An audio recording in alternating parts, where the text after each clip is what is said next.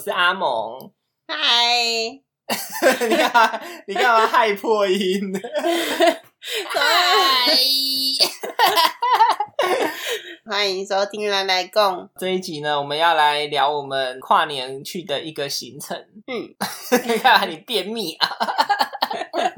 会想要去这个行程呢，要从呃，我们之前去刚开幕的时候很红的那个 X Park，就是那个呃青高浦站旁边，对，高铁旁边的那个水族馆，这样。那去完之后呢，我就突然想到说，哎，那个屏东那边不是有一个海参馆吗？对啊，就是车城那边。因为我是高雄人嘛，所以那边其实还是离我们家比较近。不过说比较近，它还是有一段距离啊。车城大概就是在屏东比较往南边的地方，所以其实从高雄过去也是大概要一两个小时这样。那个地方我大概就小的时候去过一次而已。你你小时候有去过吗？我国中有去过一次，印象只有那个海底隧道的那个样子，然后其他都忘记了。好，那反正呢，我们去桃园的 X Park 玩之后，我就想到说，哎、其实啊，就有一种感觉，就是 X Park 感觉是商业呃化的地方，应该是说它是一个比较适合拍照的地方，就完美出没地。对，就是那个地方的海洋生物呢，都被设计成很适合观赏跟拍照的样子。但是没有什么教育意义。嗯，我记得我们那个时候想要看那个鱼是什么的时候，然后就一直等不到那个鱼的牌子出现，超傻 眼呢。对。不过其实 X Park 真的是蛮漂亮的啦。因为动物它被设计成要展览的时候，其实就比较没有原生生活的那个样子的。去完 X Park 之后，我也有上网看大家在比较 X Park 跟屏东海参馆的一些不一样的地方，所以我就有有啊，就是他他大概讲法就是说，X Park 其实比较像是一个商业化经营的地方，但是屏东海参馆它就是一个比较以教育为方针的一个设施，所以如果你要拍照的话，X Park 一定是拍起来超比较适合对，你。拍起来一定是比较好看。就算他人很多，大家还是可以拍出很漂亮的照片。但是海参馆的话就不是这样子，差别就在说，比方说你去马戏团看动物，跟你去动物园看动物的差异。一个会就在那边让你看，然后可是一个他可能就是会躲起来呀、嗯，或者是他可能就在睡觉又不动啊，他也没有规划灯光什么很漂亮，让你可以好好拍照，没有。嗯嗯嗯，对，不过因为我自己就是比较喜欢动物接近大自然的样子，所以我们就决定安排一天去海参馆。不过不得不说，就是 X Park 在那个。就是整体效果，只是投影啊、音乐啊，其实就真的做了很多功夫。只是毕竟就是一个很热门的地方，所以不管什么时候去的时候，都超多人的，所以其实本来没有办法好好的享受，就是它要带给你的体验。这样我觉得有点可惜啦。对啊，嗯，对，因为刚去的时候，现在还有没有那么多人我不晓得啦。其实如果人少的话，去那边应该也是还不错。我同事上次啊，他就是他那周请假，然后他就挑礼拜一的十点去，然后一样很多人。最近嘛，对，大概就是跨年前一周。嗯，好夸张、哦，超夸张的。嗯然后他说他就是有听我的指示，就是一入场就是先冲去三楼的水母馆拍照。因为我们那时候去的时候，水母那一区其实它有一个海月水母，它是一个圆形的嘛。然后它就是那边就是设计给你拍照，所以那边其实要列队拍照这样子，排队啦，不是列队啦。排队拍照，不排队拍照。然后他就有去，所以他其实没有等太久，他就很快就是把水母那一区的照片都拍完了。然后殊不知，等到他拍完要去楼下逛的时候，他就经过那个海月水母那一区，就发现已经开始排队，而且拍照已经要排四十分钟了，超级夸张的。嗯，好，嗯不过 X Park 不是我们今天的主题，也是啦，我们今天 我们今天要讲的是海参馆，票价的部分其实两间是差不多的。有吗？嗯，海参啊，馆、你是说纯参观的票价？对，就是纯参观的票价。好，言归正传，我们这一次跨年去的这一个行程呢，就在海参馆里面，他们官方主办的一个叫做夜宿海参馆的活动。嗯，来去海参馆住一晚。你可以像订饭店一样，在他们的官网上面订票。那你当天睡觉的地方就是在海参馆的展示间，也就是那那些鱼缸的前面这样子。我们大概是一个月前订的，我们两个人订一起是四千三百块，包含一天的住宿、两天的参观门票。这样算两天哦。因为他那天报道他是下午报道嘛，可是其实你提早去的话，你就可以在那边参哦，观。就还是可以逛这样。对，所以其实他最多这个行程最多可以逛两天，两天的参观门票加上三餐，哎，哎四餐，四餐哎对，加一个宵夜啊，没有啊，三餐三餐啊对对对，三餐两餐加一个宵夜，就是当天的晚餐，然后宵夜跟跟隔天的早餐这样，对，吃的部分呢就不用。就是团扇。对，我觉得就是这个行程整个下来呢，我认为最不值得期待的地方就是食物。啊，不过宵夜的绿豆算很好喝啦。对，不过不过你也不用怕吃不饱，因为全部的食物都是吃到饱的，是有点像把费那样子，就是你可以自己去拿，但是口味就是非常非常的普通。对对，那因为他们毕竟这不是一个主打美食的行程，不过我觉得在吃的方面有一点还不错，就是他们每个东西都非常的小份，嗯，然后你可以自己去拿你自己想要吃的东西，就不会太浪费。对，不会造成浪费。好，那这个就是我们这一个行程的开始，我们就决定在跨年那一天，因为跨年到哪里都人记得，那我们就觉得说，哎，那如果到一个比较郊外的地方，结果然后还是很多人。还好啦。我觉得比我想象那么多哎、因为我本来预期可能这个活动就二十二三十个人来参加，结果没想到那一天有就是将近一百多个吧。嗯讲到这个人数啊，有一个 订票的时候有一个要注意的地方，就是海参馆里面分好几区，你在订票当下呢，你就要去选你要睡觉的是哪一个区域。那比较热门的区域呢，有海底隧道嗯，那个跟小白鲸那还有边好那个吧，海藻。海藻订的时候好像没有特别热门，然后再来就是海藻跟我们睡的那边是企鹅嗯嗯，还有鲨鱼。睡在那几个区域的话，它的晚上的导览也会不一样。不过呢，因为我跨年嘛，然后我们大概有，我们那天大概有四天的连假，对啊，我提前一天就下嗯去了，对，所以这两天呢，我就规划了一个套装行程。就是从高雄到屏东。海参馆那边是下午四点才到嘛，我们那一天就想说从高雄去东港，嗯然后再到车城的海参馆，因为我要吃东港市场的生鱼片，华侨市场的炙烧生鱼片，超嗯好吃的，那间叫做王江。很有名。基本上我们两个人而已，所以我们是骑摩托车。那从高雄骑到东港呢，慢慢骑，大概一个小时。嗯那我选择的路线是经过林园，林园这个地方是一个 Cyberpunk 的城市，对，非常大的一个工业城。当然，它空气没有很新鲜。可是，如果你想要看到高雄被称为一个重工业重镇的那个产业规模的话，我觉得林园是一个很好的地方。那经过双园大桥之后，再骑一下下，其实就可以到东港这个地方。像我如果去东港啊，我大概就会去东龙宫两三个地方，对，一个是东港那边的东龙宫。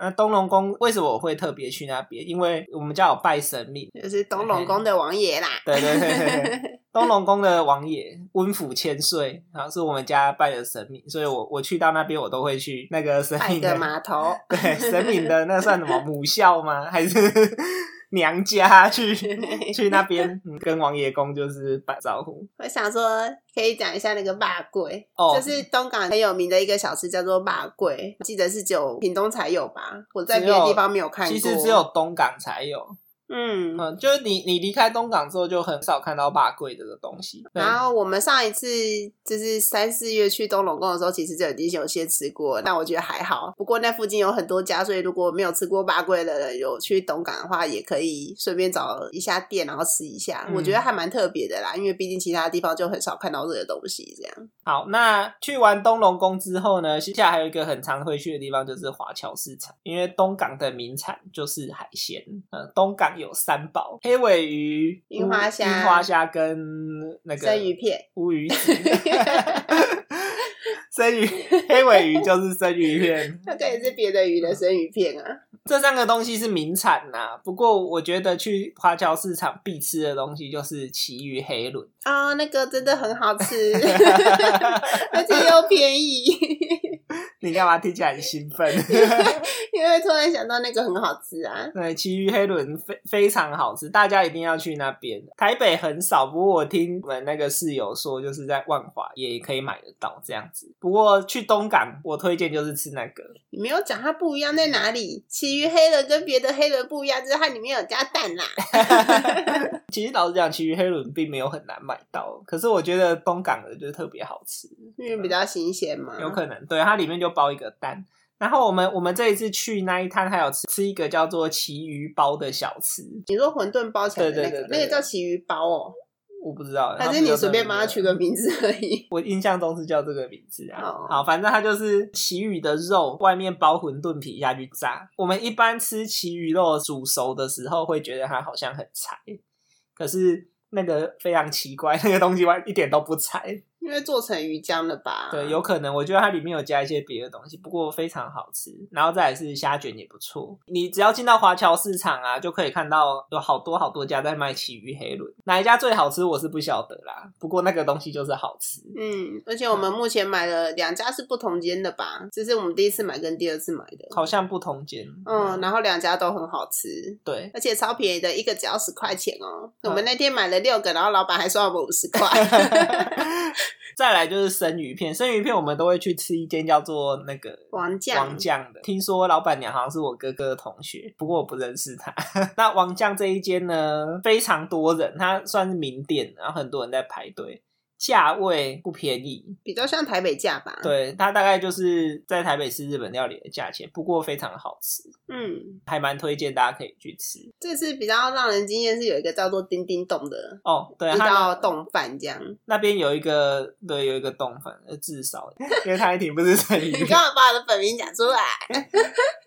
反正就是我，因为我不吃生鱼片，所以我去就是生鱼片的摊贩，我都会看他有没有点就是任何的炙烤系列这样。上一次去的时候已经吃过炙烤的综合生鱼片了，就是那种六罐的。然后我就想说，要不然这次就吃不一样，就点了一个名字看起来很可爱的，叫做叮叮冻。它其实是把鱼肉跟一些其他的蔬菜啊，都是切成丁状的，然后就是撒在饭上面。然后旁边还有放一个小很小的荆棘，那个荆棘一挤下去之后，就感觉看看到了新天地，就吃起来就是非常的清爽这样。对，那个是我那天吃到最出乎我意料之外好吃的餐点。对啊，本来对冻饭没什么期待，因为其实我自己很不喜欢吃冻饭，也不是不喜欢吃啊，就是对冻饭没什么兴趣的的其中一个原因，就是因为我觉得冻饭这东西吃起来非常无聊，一大碗吃起来味道大致上都是一样。口感也没有什么太多就是特别的地方，它就是肉嘛或蛋啊，最多是给再给你一个洋葱。对，可是它那一款冻饭真的口感很丰富，嗯，每吃一口都会觉得是很新鲜的感觉，这样我觉得是设计的很好的一个料理。没错，大推。再来还有一个东西是去东港啊，如果你喜欢吃甜食的话，你可以试试看，那里有一个叫做双高论，论，非常多家在卖。它它吃起来有点像有一种台式小吃叫做高底粿，那是什么？高底粿九层九九层糕，九层贵，就是一样啊，就是一层一层一层，然后有黑的、白的、黑的、白的这样。台式的千层蛋糕。好啦，台式千层蛋糕。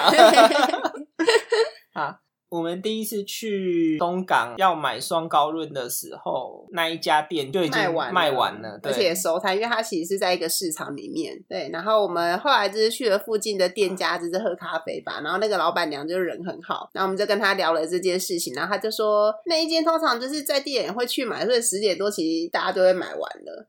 其实有点夸张，然后那个老板娘还还很好心的跟我们说，如果你们之后也要来这边的话，你可以打电话叫我帮你留。对他，他大概好像八点半就要开始去排了吧。嗯，嗯，好，所以非常夸张。不过如果吃不到那一间，那你又想要吃吃看这个东西，那个东西在东港非常容易买到，嗯，但在别的县市就几乎没有看过这样。总之，东港是一个我觉得它有很多东西真的只有那里有。如果大家想要像我们一样啊，不管你是要去垦丁，还是像我们一样要去海参馆，我是要去对面的小琉球，哦，对，因为去小琉球也是，嗯，呃，去小琉球就一定会到东港啊。对啊，因为你要在东港华侨市场那边搭船过去。对我都非常推荐大家可以去东港那边好好逛一逛啊。那个东龙宫，我想要补充一个东西，好，就是东龙宫那个地方呢，有一个非常有名的祭典，叫做王船祭。啊、啊，它反正固定时间那个就会烧王船呐、如果是台南人，应该就对这个习俗非常的熟悉，因为台南很多王爷的庙也都会烧王船。东龙宫的王船呢，它会有一个自己的王船庙在旁边，推荐大家可以去参观一下，是非常珍贵的一个台湾的习俗。然后东龙宫还有一个特色，就是它的庙门非常的气派，啊，都是黄金做的。也不是整个黄金做的，就它是贴金箔的，整个都是金色的，亮晶晶非常的贵气。好，那东港大概就这样吧。嗯，啊好，这期节目东港就花了二十分钟。屏东观光局没有赞助，我讲了很多东港的好话。然后呢，我们离开了东港之后，我们就骑机车前往车城。车城的时间我们大概是估两个小时吧，差不多啦。对啊，然后大家还记得跨年的那个时候有霸王级寒流来吗？我在出发要去屏东之前，阿嬷还跟我说去屏东哎，恒春哎，恒春就是四季如春啊，你就穿短袖就好啦。殊不知我们就是从东港骑车到车城的路上是超爆冷，因为那个落地风真是渗到，就是你的颜车都不是落地风啊，落山风啊，就是。反正就落山风就超大，然后就是我们两个骑机车，然后那个机车那风过来之后还会就是晃一下、晃一下、晃一下，然后超级冷。大概解说一下，就是因为我们走的路线是这样，基本上我都是走省道，反正那小路我也认不得。骑车的话，就是从台十七线骑到底，就会接到台一线。那在接到台一线之后，如果往南骑的话，右边是海，后左边是山。嗯，左边是中央山脉。对，然后这一段呢，我我小时候常经过，因为我们家在台东的达人乡，我姑姑有个房子在那边，放假的时候就很常去玩，所以小时候爸爸都开车载我们去，所以很常经过那一段，可是从来没有骑过车，因为他以前都是坐车去的，以前都是坐车，然后。我这一次就自己骑车去，那个落山风真的非常非常大，我非常推荐大家可以骑车走这一段路，但是一定要做好防风的准备。它其实那一段路就 是骑过去的时候，它离海边很近，所以其实右边的海岸线就是真的很漂亮，就是特别是我们回程的时候，天气好的时候，就是那个天空跟海都很蓝。如果是往南边走的话，它右边的海岸线其实你都可以随时停下来下去走的，我觉得是一个还蛮不错的地方。对啊，为什么推荐大家骑摩托车？就是因为你如果骑摩托车要停下来干嘛，什么都非常方便。而且那一段路啊，它的车道有一条是机慢车专用道，行驶的过程会非常的顺畅。但是就是再次强调，风真的非常非常大，所以呃，车不用特别好。我的车就是 GP 一二五，就是那种 大家会就是那种大家平常会骑来上班的车，然后是一二五的。怕冷的话，防寒措施一定要，比方穿个羽绒衣。一定要提醒大家，千万不要戴瓜皮帽。瓜皮帽可能你会觉得说，要去天气热的地方，我瓜戴瓜皮帽比较凉爽。千万不要，一到横村那边，那个风真的大到你不要说。你戴瓜皮帽，你这连人都可能被吹走。我建议至少要戴半罩的，那个帽子被吹走，其实还蛮危险。我还记得我们就是被风就是打打打打打，然后快骑到车程的时候，我就看到有一个很大的牌子，它写“洛山风艺术季 ”，然后就整个音乐季啦，音乐季，然后就整个超崩溃。我就跟跟他说，就是谁要去洛山风音乐季啊？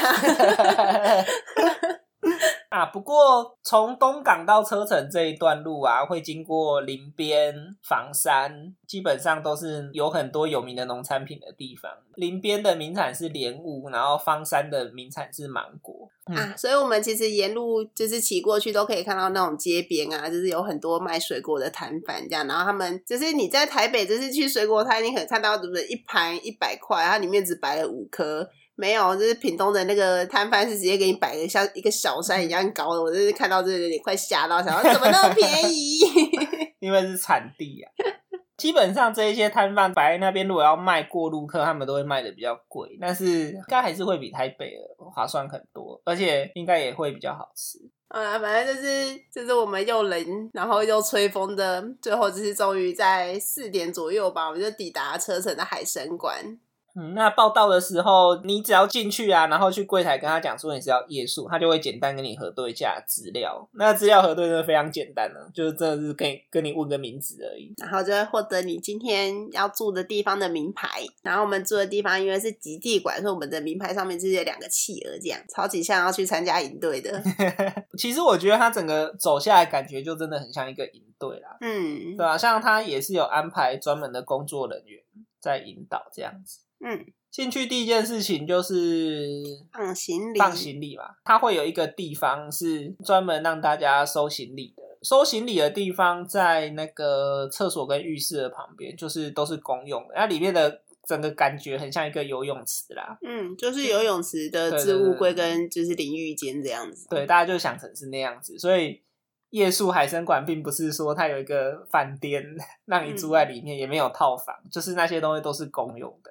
放完行李之后，他就有一个简单把大家集合起来，在一个讲堂里面，就是大概讲说这几天的行程怎么样，然后后面就把你分到不同的组别，有点像营队在分什么什么小队这样子。那这边开始呢，就大家行程会有一点不一样，因为它分组之后，下一个行程是要就是带你导览整个海参馆，所以它导览的馆就是你睡的那个馆。嗯，那海参馆它主要有两个馆可以夜宿，一个是世界水世界水域馆，一个是台湾水域馆。我们那天睡的是世界水域馆，所以其实我们晚上的导览就只有在世界水域馆里面。嗯，所以我不知道台湾水域馆那边怎么样，但是整个体验下来，我是觉得非常的满意啦，还不错。嗯因为其实可以感觉出来，那个解说员应该都是有相关背景的。而且都超热情的，就真的感受得到他们很热爱就是海洋生物，然后讲解也是很栩栩如生。嗯嗯，对，我会觉得说，当我们去那一种地方的时候，有人带你看跟没有人带你看，真是差非常多。对啊，嗯，有时候你看到那个鱼，看完就忘了，对啊，就没什么感觉。但是有人带着你讲，他会跟你讲一些这个鱼的习性怎么样啊，会让你知道那个短短的时间里面没有办法亲眼看到的的部分，这样子。嗯，嗯，我觉得人家在看艺术品呐、就是我们之前去那个北师看那个艺术。不朽的青春。对你，你看到那幅画，可能没什么感觉，但是如果你知道画背后的故事，或者是画家背后的故事，整个体验跟投入的感情会不一样。而且那个吧，记忆点就会更深刻。，对，导览完之后就到了那个夜宿，我觉得算是最特别的一个部分。基本上这个行程你只有报名夜宿才可以参加，就是可以参观他们的后场。那所谓的后场其实就是养鱼的地方啊。养鱼跟照顾鱼的地方，嗯算是鱼类的休息室吧。对，但其实后场进去就会看到很多像大游泳池一样的东西。它其实就是蓝蓝的塑胶桶嘛，然后就是一圈一圈的把就是鱼分门别类的聚集起来照顾，这样。对，可是其实那些缸啊，它底下就是我们在参观的地方。然后我印象很深刻的，是一进去啊，那里面的味道跟温度跟外面差很多。它其实里面的温度比较高，味道闻起来很像是你去鱼市场的味道。嗯，我觉得这个还蛮特别的。对，然后进去第一缸看到的是虱目鱼吧？对，养很多虱目鱼，对，他们在过程中一直不断的传达一个观念，海洋保育。对海洋保育，所以它像它其实就会比较推荐我们，如果要吃鱼的话，可以吃像虱目鱼这一种养殖鱼类，食物链比较底层的养殖鱼类。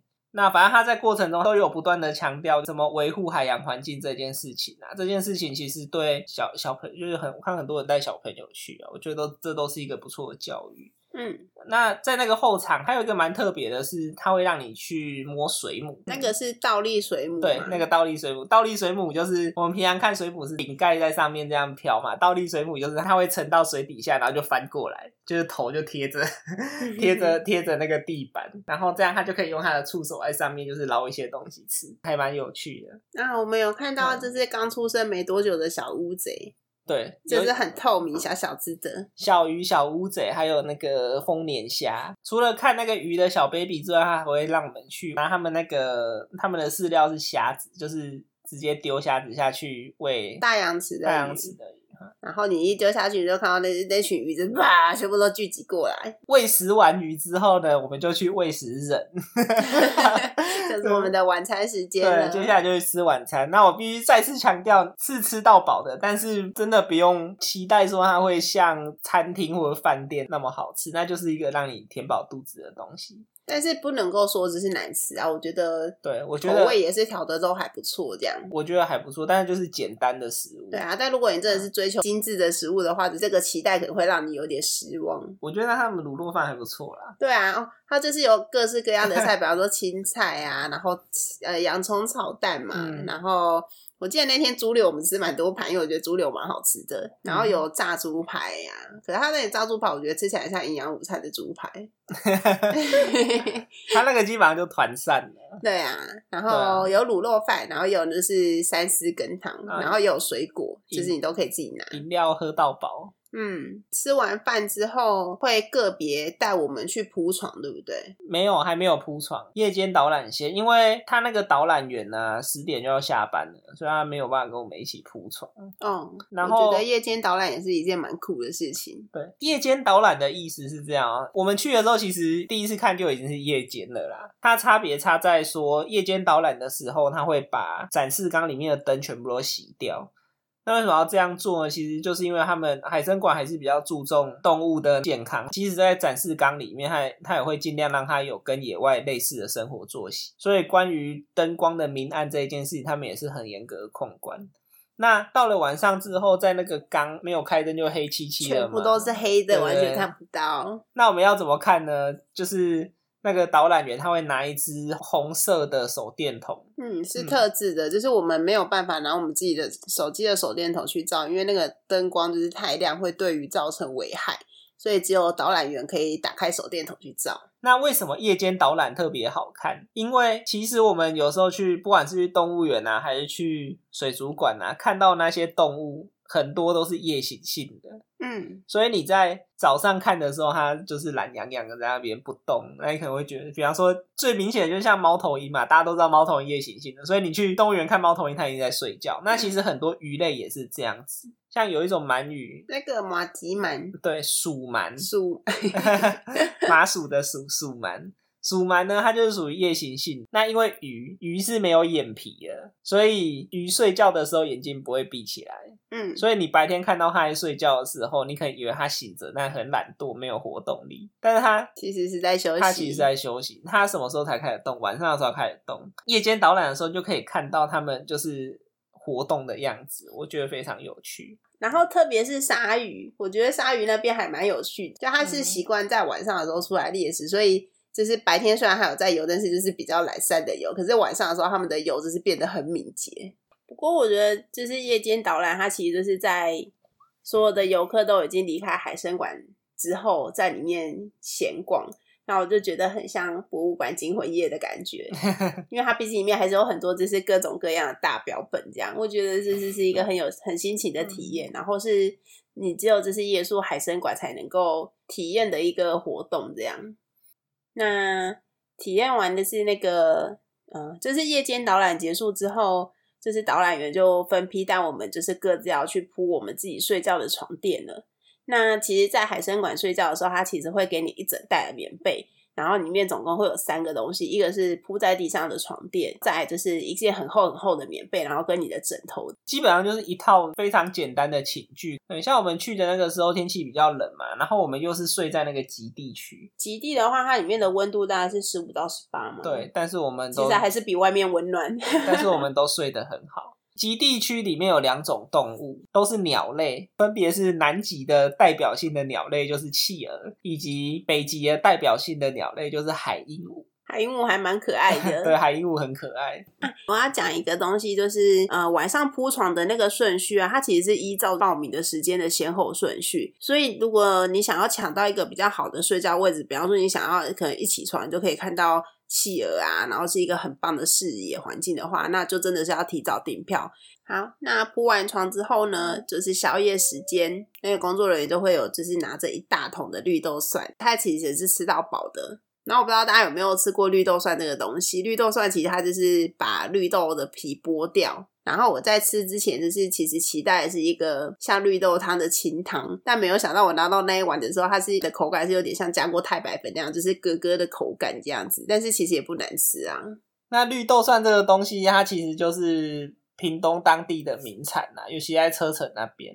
那这个东西为什么它叫绿豆蒜？是因为那个绿豆啊，去掉壳之后，里面那白白的东西很像蒜头，因为白白的，就是像像你炒菜用的那个蒜末嘛，就很，所以它就叫绿豆蒜。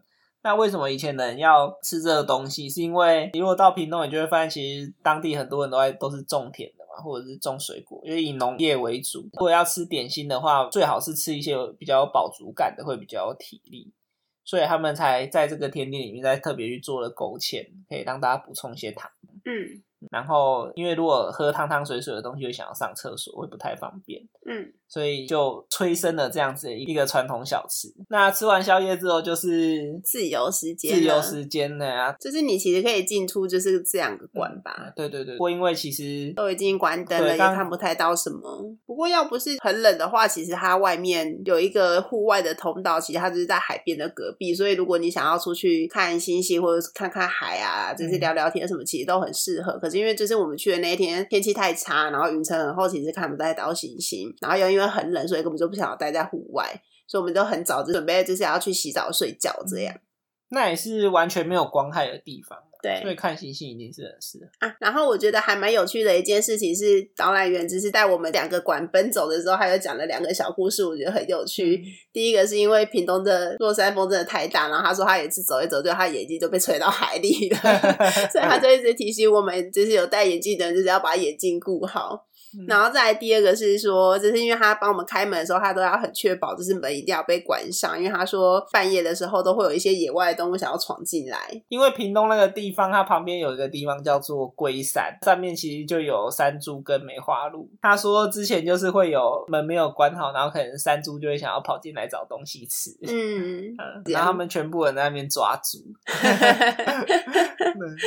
晚上休息的时间啊，它其实洗澡的地方就是像是游泳池的盥洗浴室嘛。但我觉得它没有到很糟，可是因为人真的很多，所以那天我们晚上如果你是要晚上洗澡的话，它其实是需要有点小排队的。嗯嗯，而且更衣室里面都是人。嗯，然后因为我们那天很累，然后又觉得人很多，所以我们就当机立断，就觉得说，嗯，好，我们就隔天早上起来再早一点洗就好。所以我们就其实那一天也没有沉到十二点，就比方说大家都会在家，一定要等到那个一零一放完烟火，就去去去完之后再睡觉。我们那天其实十点多就睡着了。对，所以其实一点跨年的感觉都没有，不过感觉倒是蛮平静的啦，我觉得还不错。就其实其实虽然是跨年，那大家还是该睡觉就睡觉了，也没有在那边欢呼还干嘛？对啊，那睡一觉起来就隔天早上嘛。其实我觉得这个整个夜宿的行程啊，如果你真的很想要好好的逛逛海参馆这个地方的话，早上是最悠闲。前一天虽然有很不错的解说跟活动，但大部分都是。跟大家一起行动，但是早上是你少数可以自由的参观整个各大场馆的时间，因为它其实早餐的时间是七点半开始，然后我们可以吃到八点五十分集合。因为我们很早就起来，我们大概六点多就起来，因为我们要先去洗澡，然后洗完澡之后。就有一个很大段的时间是你可以自由活动，因为我们说的是企鹅馆，然后它企鹅馆是为了要配合北极的时间，所以它其实超级早就开灯，它五点就开灯了。所以其实五点的时候我就有看到我们那一区的游客们很早就起来，就是在看企鹅活动，然后企鹅又是日那个日行性的，所以就可以看到就是很多企鹅就跳下来那边滑滑滑滑滑，然后其实很可爱。里面展出的有一种企鹅叫做巴布亚企鹅，它的特色就是它非常会游泳啊，有一只游超快的。所以如果你 你喜欢看企鹅游泳的话，你去那边一定可以看到，一边游一边在那边翻滚啊，就是就是花样很多啊。然后他不是说什么游泳的时候会有小气泡？对，因为海水也是冰的嘛，为了让它在海水里面不会太冷，然后它就会在。它的羽毛里面累积很多空气，让它这样潜下去的时候，那些空气从它羽毛里面被挤出来，然后后面就会有一串气泡。然后大家都说很像是企鹅在放屁，但其实不是。对。顺带一提，是前一天我们在导览的时候啊，就是很多企鹅其实晚上就睡着了，我们就发现有一群很贪吃的企鹅，它是直接睡在门口的地方，就是要等明天早餐那个饲养员一来就放饭，然后还有一只就直接睡到贴在那个门的墙上，就是 一吃饭它就第一名这样，超可爱的。那早上那个各大场馆都可以自由逛嘛，所以当天会有我觉得还蛮充裕的时间可以。好好逛海参馆，尤其是像我们走到那个海底隧道那个地方，完全都没有人，都没有人，只有一个妈妈带着一个小孩在那边看，然后我们就在那边聊天，然后他说他们是前一天就睡在那边这样子。因为海参馆的开馆时间是九点，所以基本上我们那一段时间是不会有其他游客。而且不得不说，就是我们在去海底隧道，其实我们在。没有游客的时候，跟后来有开放游客进来的时候，我们都有各去过一次，逛起来的舒适程度真的差很多。就是一有游客在，要么就是左右都是人，然后又会有人想要在海底隧道面拍照，所以基本上你就是觉得心情很浮躁，就想要赶快走过 那一个区域，没有办法好好的站在那边看鱼游来游去。这样，我觉得体验其实感觉差超级多。对，这也是为什么我觉得这个旅程很值回票价的原因啊。因为其实虽然一张入门票是五六百块，可是你一样花了这个钱，我觉得你的门票钱是有比别人的门票钱还要值钱的。对啊，对。除了海底隧道之外，我觉得巨藻森林也是一个非常棒的地方。嗯，很宁静。早上一早起来就可以去巨藻森林那边看，因为巨藻森林的顶部是自然光，所以早上它就有光了。嗯，那但是如果你是夜宿的话，就是白天还是会有人在那边睡觉，所以你可能要闪一下那边的，可能有些还在睡觉的人。那巨藻森林这个地方是这样，它里面养养殖的是一种叫做巨藻的水生植物。巨藻它在野外长大概可以长到五六十公尺，不过在海参馆那边呢，它就是用一个十公尺高的展示缸在展示它。十公尺大概是什么概念？大概就三层、三四层楼，嗯，三层楼吧，三层楼高左右，非常的壮观。然后因为它是属于垂直的生态系嘛，所以你就可以看到上面、下面都有鱼，非常的漂亮。然后上面那个自自然光那样洒下来，就真的很像是在野外的巨藻那样。而且这边它步道其实规划的还蛮用心的，因为它其实是一个三层楼高的环境，然后它这边的步道是做成是一个螺旋状，所以你其实是可以就是沿着那个走道，就是从上面看到最下面，这样就是可以看到不太一样的感觉。嗯，对。而且如果你是喜欢拍照的人，巨藻森林应该是海参馆拍照很热门的一个点。对，嗯。然后在接近快要进场的时候，就是台湾水域馆里面有一个大洋池的区域，会在那边上演一场喂食秀，就是会有饲养员穿着潜水装进去里面拿着鱼，然后这一条一条的喂，就是蜂拥而来的鱼，这样 真的是蜂拥而来，每一只鱼都捞在它旁边，然后抢着吃。那大洋池顾名思义就是大洋里面的鱼类嘛。那里面的鱼类有包括红鱼、红鱼，然后鲨鱼，还有无齿参、无齿参。对，那个参参就是一个鱼字旁，然后一个参加的参，里面还有一个还有龙胆石斑，超级大的。对，那我觉得龙胆石斑的故事特别有趣，就是因为石斑鱼是是屏东那边非常重要一个养殖的鱼种，龙胆石斑是。石斑鱼里面算是非常顶级的鱼种，这样子。嗯，那它长太大的时候，肉质就不好吃，就没人要了。长太大会怎样呢？渔民一般会拿来当种。在更大的时候，它其实连可能它它也年纪有了，所以它当种鱼就也没有那么适合。那当地的渔民就捐给海参馆，所以那是非常首领的龙胆石斑，就是很真的非常大一只。那就结束大洋池的喂食秀之后呢，就是导览员他就带我们到了外面靠近海边的地方。那个地方基本上就是潮间带啊，那他会带我们去看潮间带里面的一些生态，这样，因为是比较不是像红树林那一种，所以它是会都是属于比较小型的甲壳类跟鱼类会比较多。那个时候有看到脱壳的螃蟹，对，脱壳的螃蟹，然后有保罗、保罗、玉螺，玉螺是有毒的，所以导览员应该会告诉你们，玉螺是非常非常剧毒的一种贝类，嗯，而且它是神经毒。好，那我我觉得潮间带这个活动很不错，是它可以把一个你可能在海边看到没什么的东西讲得很生动、很有趣，就你可能。在海边看到一个贝壳，你就哎贝壳不知道是什么，嗯，大家就会跟你讲说这个是保罗，这是什么螺？其实我觉得导览员其实他在这边，我觉得很有趣的是，他是主动让就是所有的人去找生物，然后来问他说这个是什么，就是比较像是你自己去发现这边的生物到底有什么，而不是就是被动的等导览员拿东西来介绍给你。所以我觉得还蛮适合小小孩的。最后要结束的时候，会带大家去找贝壳沙，在那个沙子里面去找到很小很小的贝壳。超小的，对，那个是贝，那个叫什么贝啊？我没有仔细听到哎，但我只有听到他说，就是要辨认贝壳鲨是不是真的是贝壳，就是它一定要，就是是一个完整的、很小很小的贝壳，而不是如果你可能看找到一个可能破掉那个，就不能算是贝壳鲨。而且像这些东西啊，他在过程中他有一直强调说，为什么要带我们来找这个东西？因为这个东西其实在海洋生态里面扮演一个非常重要的角色，就是像这样子小的贝壳，它对。寄居蟹来说，是它的幼体可以去使用的一个一一个壳。嗯，像我觉得它里面传达一个很重要的观念，就是不管是海洋还是什么其他生态系，就是再再怎么微微不足道，就是小小的动物，你就算看到连它名字都叫不出来，它在整个生态系里面都扮演一个非常重要的角色，而且它可能是其他动物的，像以贝壳来说，它就是寄居蟹的家嘛，对他们来说很重要。潮间带的导览结束之后，就是来到夜宿行程的最后一个活动，就是他会带我们去一个讲堂。其实就是海参馆还是蛮注重就是海洋生育的保育，所以他最后的那一堂课其实是在介绍说，就是海洋生态的维持跟我们人类可以做什么事情这样。那他在现场的时候比较特别，是有拿一些像红鱼的骨头跟鲨鱼的那个背骨，就是出来给大家看，然后临走前就是可以摸一下。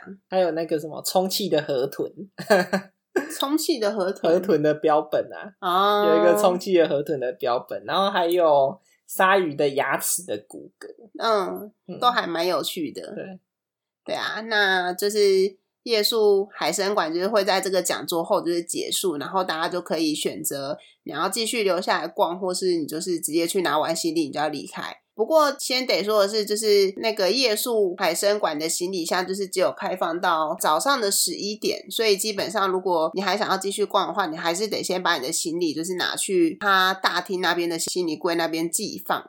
在那个讲座讲完之后，大概是十十一点吧，十点半吧，十点半左右。呃，那个时候其实海参馆就已经开放，大家可以进来了。其实一大早人就很，对，它一开放对，了它就人就人就还蛮多的，所以呃，逛起来的体验就没有像我们刚睡醒那个时候可以可以很自由的参观。对啊，不过我们还是有就是都再去绕了一圈嘛，反正想说反正都来了。我觉得印象最深刻是最后看到那个小白鲸很漂亮，哦，对，海参馆的这个小白鲸是它开馆之后不久就有引进的小白鲸来养。基本上，因为现在大家都已经不太提倡在在水缸的环境里面去饲养鲸豚类的动物了嘛。海参馆小白鲸它就是如果有养一养然后死掉了，它就没有再不会再补新的这样子。目前的策略好政策好像是这样子。嗯，所以我觉得那个小白鲸跟那个观众的互动还不错，大家也可以到那边也可以去看看。对也没有互动，他其实就是很很开心的，就是自己在那边一直玩球，然后游来游去的。然后而且它其中有一个缸啊，它就是有打，嗯，不知道是自然光还是他们有打光，但是那个打在水面上就是很有，就是我们在外面俗称看到耶稣光的那个效果。然后你又看到小白鲸就是白白的这样游过去，就觉得哦，真的很漂亮。好啦，那我们就是在海参馆的行程差不多就这样子结束了。我们回去的路线选择是不一样的路线，就是我们来的时候是走海边嘛，那回去的话，我会我我们在那个台十七线跟台一线的交叉口会走台一线回去。那台一线的路线就是会走屏东的比较内陆的地方，那大概会经过竹田、潮州、林落这些地方。我们有在那个竹田车站这个地方有停一下，我以为你要讲潮州哎、会先 会先经过潮州啦。潮州为什么会经过潮州呢？那就是因为我发现很久很久之前在 PTT 团购的热门甜食新之和乳酪在那边有店，那我就说那我们就经过那边顺便去吃吧。超多人呢、超多人在排队，我其实有点吓到，因为我想说，就是这个乳酪蛋糕其实有点从团购商品中过气了，但现场还是很多人去排。但因为我们很担心我们接下来的行程没有马上回高雄，然后乳酪蛋糕会很快就坏掉，所以我们其实是选择内用。那我们就点了两个切片，然后还外带了一个比较方便携带的轻乳酪蛋糕。然后我不得不说，切片的蛋糕我真的是觉得蛮失望的。不过看了很多人的评论是说，团购的那种圆形的乳酪蛋糕还是很好吃。所以或许大家可以去买他们那种圆形的乳酪蛋糕就好。嗯，我们吃的是派啦。对啊，不过它的就我们后来外带回去的轻乳酪，其实口味还算不错啦。嗯，对吧、那如果你你不想要跟风买团购甜食的话，潮州那边其实进到潮州的那个圆环，圆环那里有蛮多小吃的。最有名是那个吧，烧冷冰。对最有名的叫做斜连边啊，斜连边好像诶在台北好像很少比较少听到我们叫那个熊麻吉。哦，但它基本上就是在冰上面加热的料，所以叫做斜连边，大嗯，家可以去尝尝看。不过那天的乳酪蛋糕真的是太大块了，然后我们吃完完全没有胃口，所以我们就没有办法去吃潮州的小吃这样。那我们下一站停的地方叫做竹田。就会去竹田，是因为我本来想要去一间咖啡厅叫益前大河。那我当初会看到，是因为它在屏东车站的对面有新开了一间，那一间的咖啡厅它是改造自一间从日本时代就留下来的旅馆。那它目前的规划是一楼会是咖啡店，然后二楼还三楼以上之后会做成像情侣的形式，只是到现在还没有整理好。但我们在查的时候，阿蒙就不想要去市区的那一间。对啊，为什么？因为我就觉得市区的一定是分店，因为他看了一下就想说。为什么在竹田这个小车站会有就是另外一间看起来像是分店的咖啡店呢？不对，这店已经是本店。他就说：“那我们就去竹田那一间吧。”不过后来到了竹田之后，发现竹田其实是一个很有风情的地方。对啊，过去它其实就是一个稻米囤积的地方，所以我们到那边就是发现有很多东西都叫什么什么顿悟所，就连我们要去的那间咖啡店，它也叫做义前大河顿悟所。那查了一下，就是才发现说顿悟其实就是囤积货物的意思，所以其实就是代表说以前人们在贩售稻米跟买卖稻米的时候，他们会把那个米就是放在这边。那就连我们有去的那间咖啡店，它其实它的前身也是一个碾米厂改造的。嗯，我们那天进去的时候，其实还是可以看得出来，它保留了很多碾米厂就是旧的那个相关建筑。嗯，然后我觉得那间咖啡店还不错，就是是还蛮值得去的。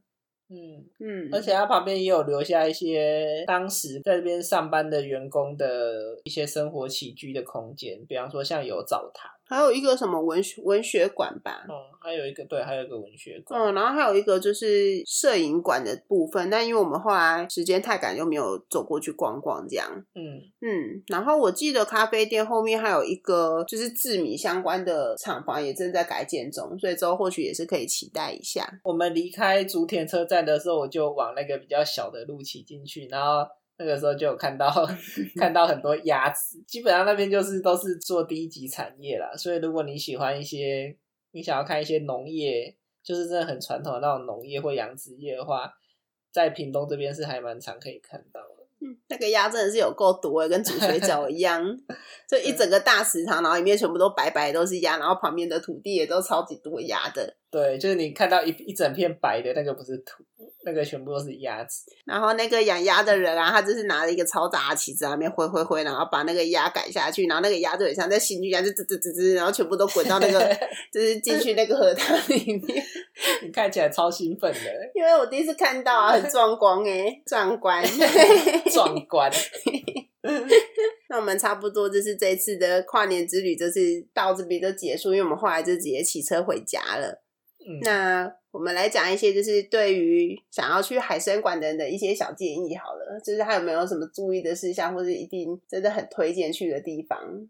大家听到这边可能会想要带小朋友去，可是我较建议可以带去的小朋友的年龄，建议是大概三岁以上。对，至少我觉得至少开始读幼稚园，真的不要带太小的小朋友去，因为情绪不能失控。呃，因为因为尤其是在夜宿那个地方，他基本上都是跟大家一起团体活动。不过，如果你带的是幼稚幼稚园小朋友去，他应该是不会回啦。可是，如果是真的太小会哭，就真的不太适合。因为其实现在睡觉是睡大通铺，跟大家一起，然后洗澡跟卫浴也都是一起，所以尽量是带已经到可以沟通的年龄的小朋友去会比较好。然后再来是行程方面，如果你要交通比较顺畅的话，可以骑车去；开车的话，车流量比较多，还是会小塞。但是如果骑车的话，就是像刚刚讲的，有一个专用道可以骑。所以其实还蛮方便的，嗯，然后风很大，就是 风真的很大，一定要再三强调，所以真真的不要觉得半罩式安全帽 OK，啊，半罩式 OK 啦，那个什么瓜皮帽，瓜皮帽千万千万不要戴瓜皮帽，绝对不要戴。我觉得天气的话，真的是看运气啦。我们第一天那那个冷度真的是真的是有点太冷，遇到寒流就就真的是运气比较不好。对啊，而且我觉得最可惜就是云层很厚，没有办法看到星星，因为毕竟都难得去了一个光害很少的地方，而且因为天气不好，然后看不到，有点可惜。可是我们第二天回来的那个天气就很棒，到黄昏的时候，我大概骑到那个高平大桥那边，还看到夕阳，很漂亮。嗯嗯。就是如果你只是想要选到一个非常好的位置啊，然后也已经提早就有想要去夜宿海参馆的打算的话，我建议就是越早订票越好，这样就能够确保就是你可以越早选到你想要的位置。虽然它不是住饭店或住民宿的规格，可是生活所需的东西都准备的有齐全的。嗯，像洗澡的、啊、那个沐浴乳、洗发精，然后吹风机其实那边都有附，所以其实可以都可以不用带。对，主要是要带自己的那个毛巾吧，然后还有牙刷、牙膏。换洗衣物，对啊，然后再来是它好像有根据不同的季节会有推出不同的套装行程，我记得好像还有带你去蒙拉，哦，蒙拉跟拔萝卜，嗯它那个每个季节的行程啊，都会公告在他们的官网。它会根据你睡的区域，然后去区别这个行程。所以在你决定要睡那一区之前呢，一定要去看一下它相对应的行程是不是你喜欢的。嗯，那你下次想要睡哪一区？我会想要去那个台湾水域馆，因为那个晚上的导览啊，就是会导览台湾水域馆。然后台湾水域馆的话，就是海底隧道，嗯然后还有白金。嗯，我觉得白金那区好像还不错哎。白金的话，就是其实那个白金好像真的会蛮常跟人互动。不过如果有机会就是再去住世界水域馆的话，我还蛮想要睡那个水藻区的，因为我这这次去真是觉得那边很漂亮，对，而且它是自然光，我觉得自然光真的是有差。有差，真的有差。然后好像今年开始企鹅馆啊有开放，就是让民众就是报名去喂食，不过名额好像蛮有限的，嗯，而然后且价格也我觉得价格还嗯算蛮高的哦，就是大家可以去看一下，他们有在官网上有公告哦。对啊，我觉得有兴趣的话，或许或许也是可以去看一下。嗯，好，那我们就是跨年的海参馆之旅，差不多就到这里了。好，那我们之后有机会就跟大家分享更多我们出去玩的行程，就这样啦。好哦，就是希望大家还喜欢这次的介绍内容。嗯，嗯，啵啵。拜拜。